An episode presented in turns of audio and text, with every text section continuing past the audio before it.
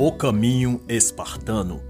O que o homem moderno pode aprender com os antigos guerreiros. Brett e Kate McKay. Este não é o audiobook da obra, mas uma análise em que faço comentários sobre pontos relevantes. Não dispensa a leitura da obra e ainda pode conter ilações, comparações ou exemplificações para com a cultura política do dia ou eventos atuais. É uma tradução minha do inglês, por isso pode conter pequenas incorreções, mas que certamente não comprometem o entendimento da obra no seu todo.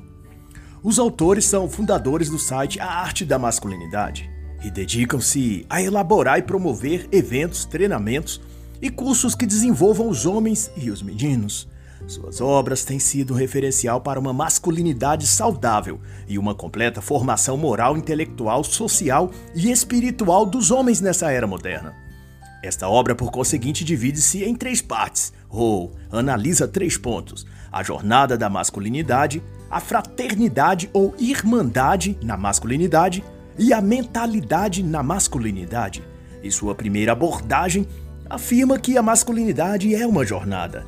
E os autores vão buscar então nos espartanos, povo guerreiro da antiga Grécia, o referencial de uma masculinidade viril, preponderante, mas também sábia e instruída pois apesar de Esparta ter ganhado notoriedade por abrigar os maiores guerreiros da antiguidade, os espartanos não eram apenas ferozes, ásperos e destemidos. Eles eram também dotados de sabedoria, cultura e habilidades musicais. De acordo com Brett e Kate, a reputação de Esparta não vinha somente da proeza de seus guerreiros no campo de batalha, mas também pela maneira e técnicas de como esses homens eram formados. O homem espartano, antes de ser de fato recebido em Esparta como um homem, ele deveria antes passar por uma ritualística, ou processo que, somente se aprovado, é que receberiam a honra de ser considerado um homem espartano. Isso quer dizer, na prática, que a masculinidade em Esparta não era algo que se nascia com ela. Antes, era esta construída, forjada no agogê e rituais de masculinidade.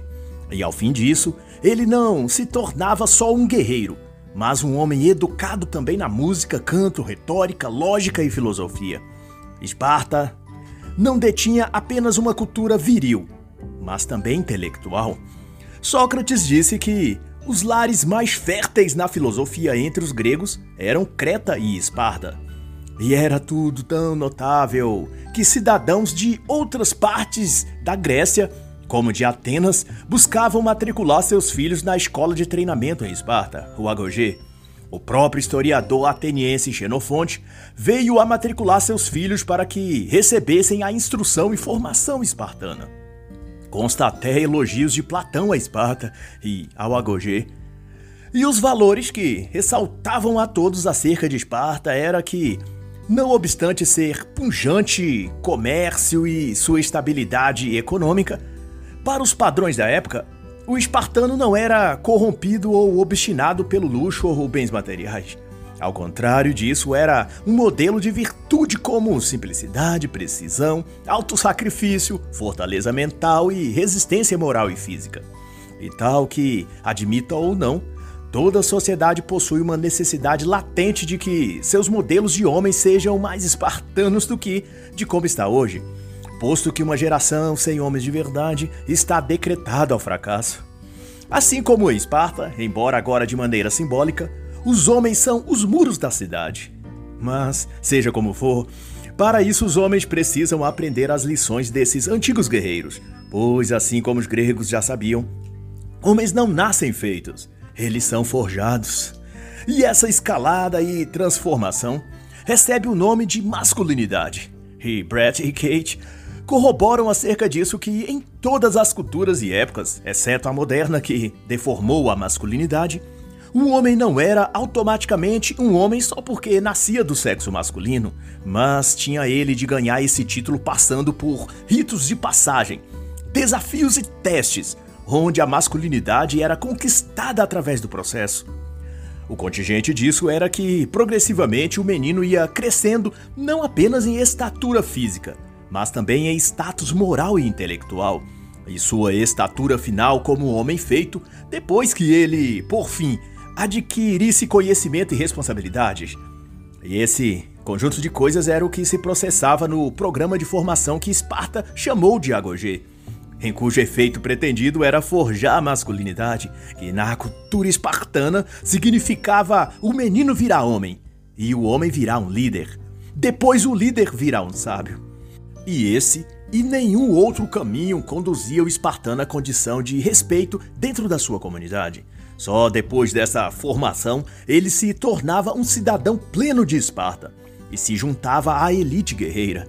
A primeira fase, então, da vida de um espartano era a separação, onde aos sete anos de idade o garoto era afastado de sua vida anterior. Ele era tomado de sua mãe para ser, de então, educado por homens. Esse momento de sua iniciação pretendia prepará-lo psicologicamente para que se criasse nele uma nova identidade.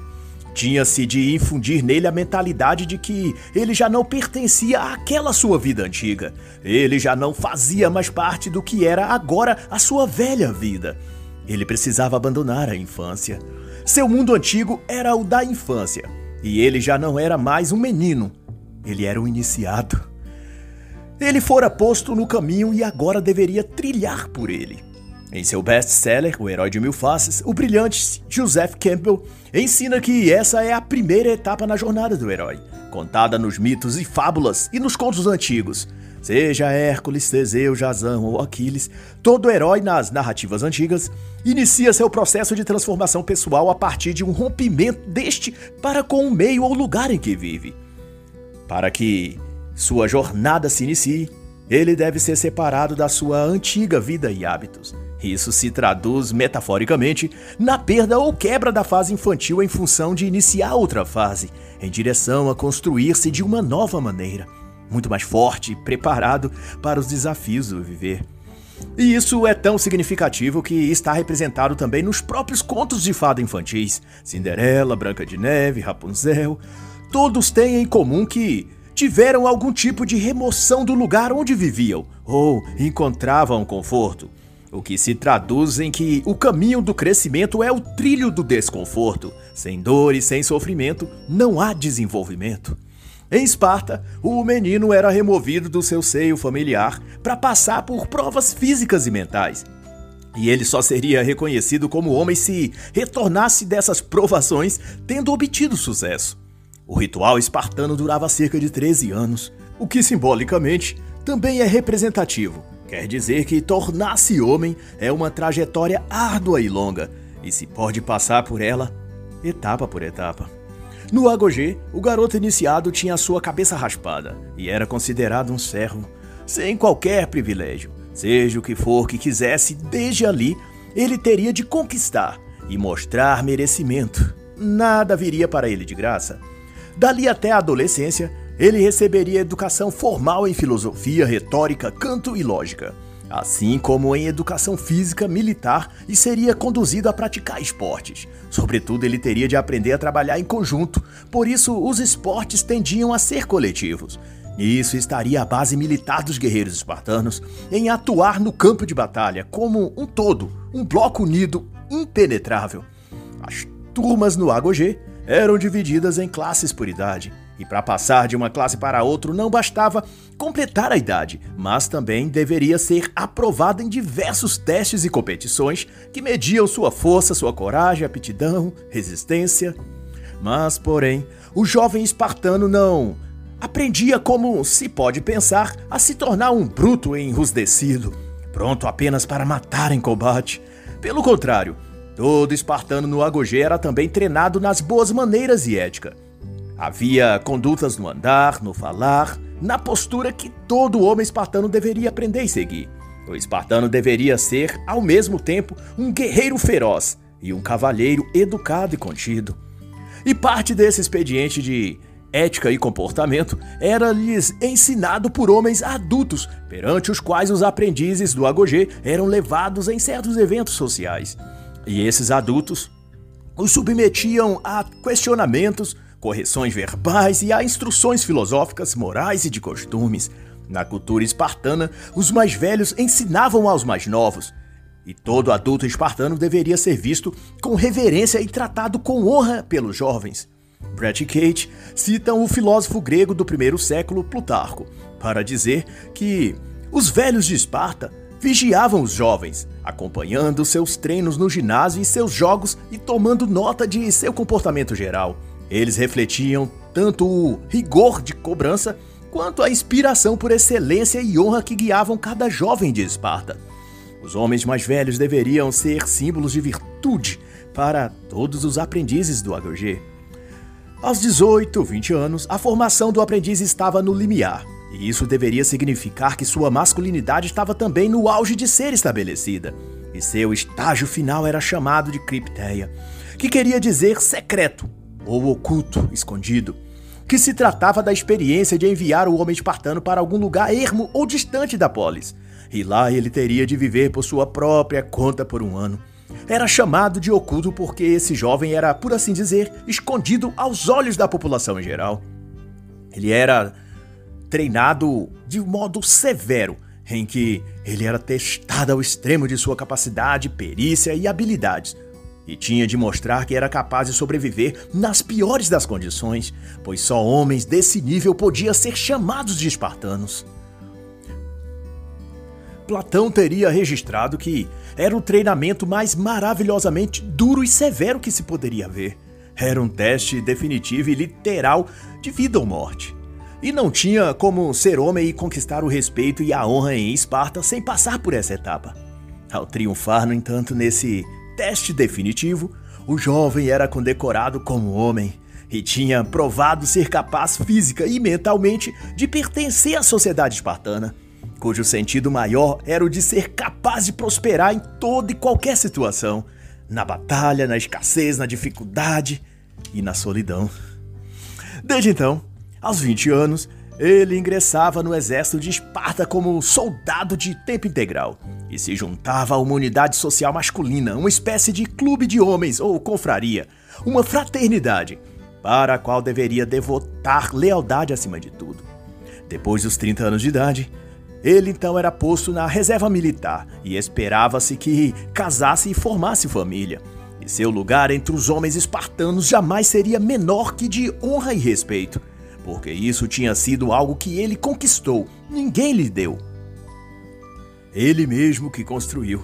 Era seu, portanto. E de então, posto isso, outro ponto destacado pelo casal McKay sobre Esparta e os espartanos é o da irmandade da confraria ou fraternidade, se você preferir. Segundo os autores, tudo se voltava para a força deles como uma equipe, uma classe de homens ligados pelo companheirismo e concentrados nas virtudes viris. O atletismo, as lutas, as competições esportivas, o treinamento militar, as caçadas. O mundo deles não era áspero e sombrio como alguns podem supor. Era, na verdade, estimado e amigável, onde qualquer um deles podia confiar plenamente em seu companheiro ao lado, fosse no campo de batalha ou fora dele. O homem espartano era feroz e notável, mas sua força e poder não vinha daquilo que podiam ou eram hábeis em particular. Sua grandeza provia de sua lealdade e desempenho ao lado de outro espartano, quando estavam lutando, competindo ou praticando um esporte. Eles chamavam a si mesmos de falange militar que, trazendo ao contexto social, era uma irmandade de amigos onde a lealdade e confraria mútua eram primordiais. E Joseph Campbell esboça isso trazendo eu para a narrativa mitológica, mostrando que o sucesso do herói na sua jornada não depende apenas das habilidades do próprio herói, mas em muito de algum grupo, equipe ou amigo em particular que o apoia em todo ou em parte do caminho. Branca de Neve tinha os sete anões, João e Maria tinham um ao outro. Frodo tinha a Sociedade do Anel e depois Sam, que o acompanhou até o último instante. E assim é com Superman, os três porquinhos, Batman e seu mordomo fiel, Shrek e o burro falante, ou todos os outros seus companheiros.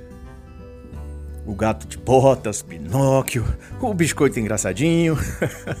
Mas se você preferir os clássicos, pode-se citar Aquiles e os Mirmidões, ou o Rei Arthur e os Cavaleiros da Távola Redonda, enfim. A jornada do herói só pode ser completada com sucesso quando na sua caminhada ele pode contar com a lealdade e irmandade daqueles que se prontificam a auxiliá-lo, porque entendem que isso é parte também de sua jornada pessoal. Ou seja, eles foram postos ali exatamente para executar aquele papel e função. E no tocante aos espartanos, não obstante, o que movia cada um individualmente dentro daquela irmandade, de acordo com os autores, era a honra do serviço bem feito, isso é, cada um deles tomava para si o ideal de ser e de fazer o seu melhor. E se traísse ou falhasse nessa meta, a vergonha o acompanharia para o resto de sua vida. A Irmandade Espartana, explicam os autores, estruturava-se na busca por excelência, em manter o respeito e a admiração dos seus pares. Para um guerreiro espartano, prossegue a dizer eles, decepcionar seus irmãos de batalha era uma humilhação pior do que qualquer outra coisa. Pior até do que a morte.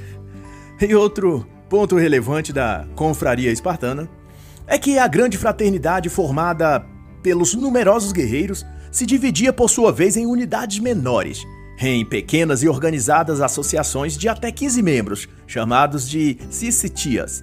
Cada um continha os mesmos valores e princípios da grande irmandade, e nelas cada espartano se candidatava para se tornar parte. Os outros membros votavam para aceitá-lo ou não. E uma vez aceito, aquele indivíduo era parte vitalícia do grupo, e como seus irmãos deveria juntar todas as noites para jantarem juntos e contribuir conforme combinassem com as provisões do refeitório. Havia entre eles competições de caça e disputavam quem traria a melhor presa para o jantar. A comida espartana era simples: carne, legumes, ervas e sangue. A bebida, o vinho, era tolerado, mas a embriaguez era visto com enorme repúdio, um sinal de fraqueza moral e desrespeito com os demais membros da Irmandade. Os irmãos da Cicitia compartilhavam assuntos políticos, filosóficos, de guerra ou temas pessoais e conselhos. Havia uma total sintonia, respeito mútuo e lealdade entre cada grupo, que não podia ser quebrado sob pena de expulsão ou coisa pior. E entre essas confrarias, a camaradagem era o traço mais marcante, e registros contam que, dentre todos os gregos, os clubes de homens de Esparta, a Cicitia, continha o ambiente e as pessoas mais alegres e divertidas. O senso de humor e capacidade de zoar uns com os outros era tão acentuado entre os espartanos que Esparta chegou a erguer um templo ao deus do riso. Outro historiador escreveu que zoar e ser zoado fortemente era a marca do espírito espartano. E em tudo isso prevalecia o sentimento social do dever e o gosto da fraternidade. A camaradagem entre eles era tão visível e bela de ser ver quanto as suas habilidades em combate. Sobre a mentalidade no desenvolver da masculinidade do homem espartano, tem-se a dizer os autores que a proeza dos espartanos que os fez tornarem-se admirados e temidos em toda a Grécia vai para além da pura eficiência no campo de batalha. Ao olhar para um homem espartano, tudo nele exalava força, equilíbrio e poder. Relatos de guerra antiga contam que as roupas, os equipamentos e até o olhar espartano revelava força, e muitos soldados inimigos fugiam deles quando se deparavam corpo a corpo com o espartano, porque tremia apenas de olhar sua postura e sua segurança inabalável. Muitas vezes, os espartanos venciam o inimigo sem sequer lutar, os adversários simplesmente fugiam. A força de um espartano não era apenas externa, vão dizer os autores. Suas qualidades extravasam desde dentro para fora. Quando estavam para batalhar, se distinguiam porque sua postura corporal era reta, ombros para trás e a cabeça firme e o olhar endurecido, mas sem nenhum temor. Quando marchavam, seus passos eram ritmados, as pernas duras, o andar seguro. Tudo neles expressava disciplina, concentração, autoconfiança. E diante dos inimigos, Conta-nos Xenofonte, o historiador. Poucos minutos antes da batalha, eles tiravam suas capas escarlates, e seu físico, em harmonia com uma postura indefectível, fazia tremer até os ossos do adversário. O poder da aparência dos espartanos amolecia a linha inimiga antes mesmo de começarem a lutar, conclui o historiador. Heródoto, também historiador, escreveu que durante a preparação para a batalha das Termópilas, o rei Xerxes da Pérsia enviou um espião batedor para observar o que os espartanos estavam fazendo. O espia retornou ao rei contando que viu os homens de Esparta se exercitando nus. e Brett e Kate contam então que os guerreiros de Esparta tinham o hábito de se exercitarem e praticarem rituais físicos enquanto estavam em campanha de guerra. Isso era uma tática de manter a mente focada no objetivo e não se distrair ou dispersar-se com assuntos de outros interesses. Essa sabedoria espartana Sabia que na guerra e na vida, se o homem perde o foco, ele vai à deriva, sua mente vira um barco sem leme ou direção. E essa era uma qualidade militar dos guerreiros espartanos. Nos dias anteriores à batalha, eles exercitavam-se de manhã e à tarde, ou faziam competições atléticas. Escrevem também os autores. Isso tem uma questão psicológica muito premente de que quando temos um propósito ou meta principal, as situações adjacentes devem ser escolhidas e selecionadas em função daquele assunto central. Isso feito, é como se tivesse um motor principal movendo o veículo e vários outros motores menores dando ainda mais propulsão.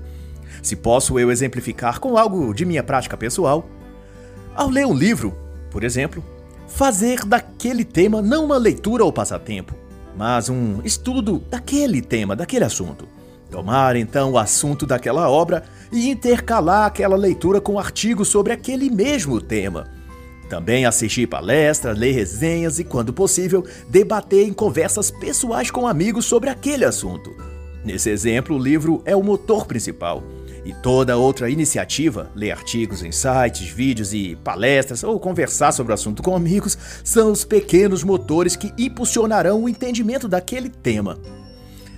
ao concentrar-se em atividades físicas, polir o escudo, praticar exercícios nas prévias do combate, os espartanos faziam com que a sua mente de guerreiro visse ainda mais amplitude nas tratativas da batalha em si sendo capaz de se articular melhor no campo de guerra. E também, por acréscimo, os exercícios corporais evitarão que se cansassem mais rápido que os inimigos. Eles não sentiriam cãibras, suportariam o estresse físico e muscular, pois seu corpo estaria adaptado e hipertrofiado para suportar a empreitada. Focar numa coisa e querer manter várias outras dissonantes na mente resultará num desvio da rota. Se um rapaz eu aqui contando um outro exemplo, pretende e sonha em ser o melhor jogador do campeonato de futebol que participa, para quem sabe se projetar para o time principal, etc.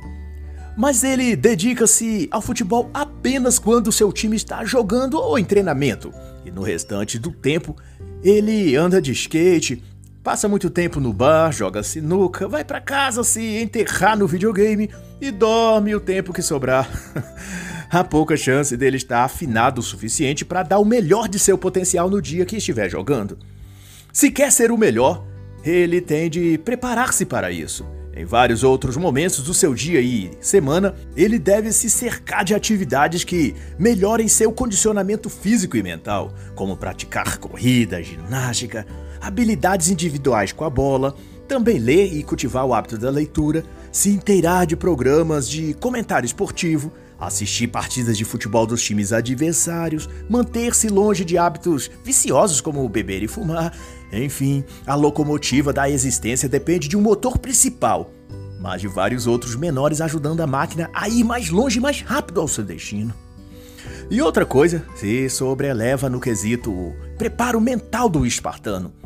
Os McKays vão dizer que, doravante a cultura filosófica e poderio militar espartano, eles não eram céticos ou soberbos. A história registra que em Esparta a devoção religiosa era um princípio tão levado a sério quanto a própria carreira militar. Muito embora para os critérios ocidentais modernos, a religiosidade na Grécia era pagã e fora do que entendemos por verdade de fé. Se deixarmos o mérito da questão e pensarmos apenas no simbolismo disso, teremos que uma mente preparada e psicologicamente estável tem em algum nível a religiosidade como anteparo existencial. Isso está também posto nas fábulas de heróis antigos, quando num ponto onde o herói é capturado ou perde seus poderes, ou perde o anel mágico, ou o seu cetro é quebrado, na simbologia disso, ele é levado à perda da fé ou ao limite da descrença e desesperança, até que compreende que o tempo todo ele agiu ou viveu como se a força ou o poder vinham dele, e que agora então percebe que o tempo todo ele esteve guiado por uma força e um poder maior, e que isso é o que o manteve o tempo todo no caminho. É quando então sua jornada do herói se transfigura para uma jornada também de autodescobrimento. E o próprio herói começa a se transfigurar de guerreiro para monge. Ele passa a cultivar valores espirituais ao invés de apenas sociais ou materiais. É por isso que o caminho do herói não é apenas um trajeto, mas uma peregrinação. E que não termina quando ele vence seus inimigos na batalha, mas quando ele derrota o ego dentro de si mesmo. E para o contexto moderno religioso, os espartanos seriam chamados de supersticiosos. Mas guardado as devidas proporções, os espartanos buscavam estar salvaguardados por uma mentalidade de humildade perante fenômenos expedientes dos quais eles, na época, não conheciam. Essa atitude reverente demarcava uma consciência e respeito pelas forças universais do destino, ou desconhecidas do universo. O fim buscado do herói, se fôssemos traduzir em alegoria, não era a vitória militar, mas a iluminação espiritual. O agogê e a série de treinamentos que o soldado espartano aprendia desde cedo condicionava-o fisicamente. A filosofia, a retórica e as artes gregas o preparavam intelectualmente. Mas só a disposição religiosa podia guiar suas mentes por códigos de valores mais elevados e seja esse o propósito ou não, isso gerava nos guerreiros espartanos uma resistência mental implacável, porque acima de tudo dava a cada um deles um senso de propósito muito mais significativo do que a artificialidade que dirigia outros exércitos, que era o de matar os inimigos e tomar os despojos de guerra. O sentimento religioso, portanto, em Esparta, era um ethos que se revertia não em adoração fanática ou coisa assim, mas num refinamento moral que aprimorava seus atos e palavras. Assim, o verdadeiro alvo de um menino ao entrar aos sete anos no Agogê não era se tornar um guerreiro aos 20, um pai de família aos 30, um sábio aos 40 ou um mestre aos 50. Cedo ou tarde, ele descobriria que toda a sua jornada só tivera uma finalidade: transformar o menino num homem de verdade. E assim está escrito: Vós admirais, pois, essas coisas. Dias virão em que não ficará pedra sobre pedra, tudo será destruído. Lucas 21, 6. E assim encerra a análise da obra O Caminho Espartano o que o homem moderno pode aprender com os antigos guerreiros, de Brett e Kate McKay.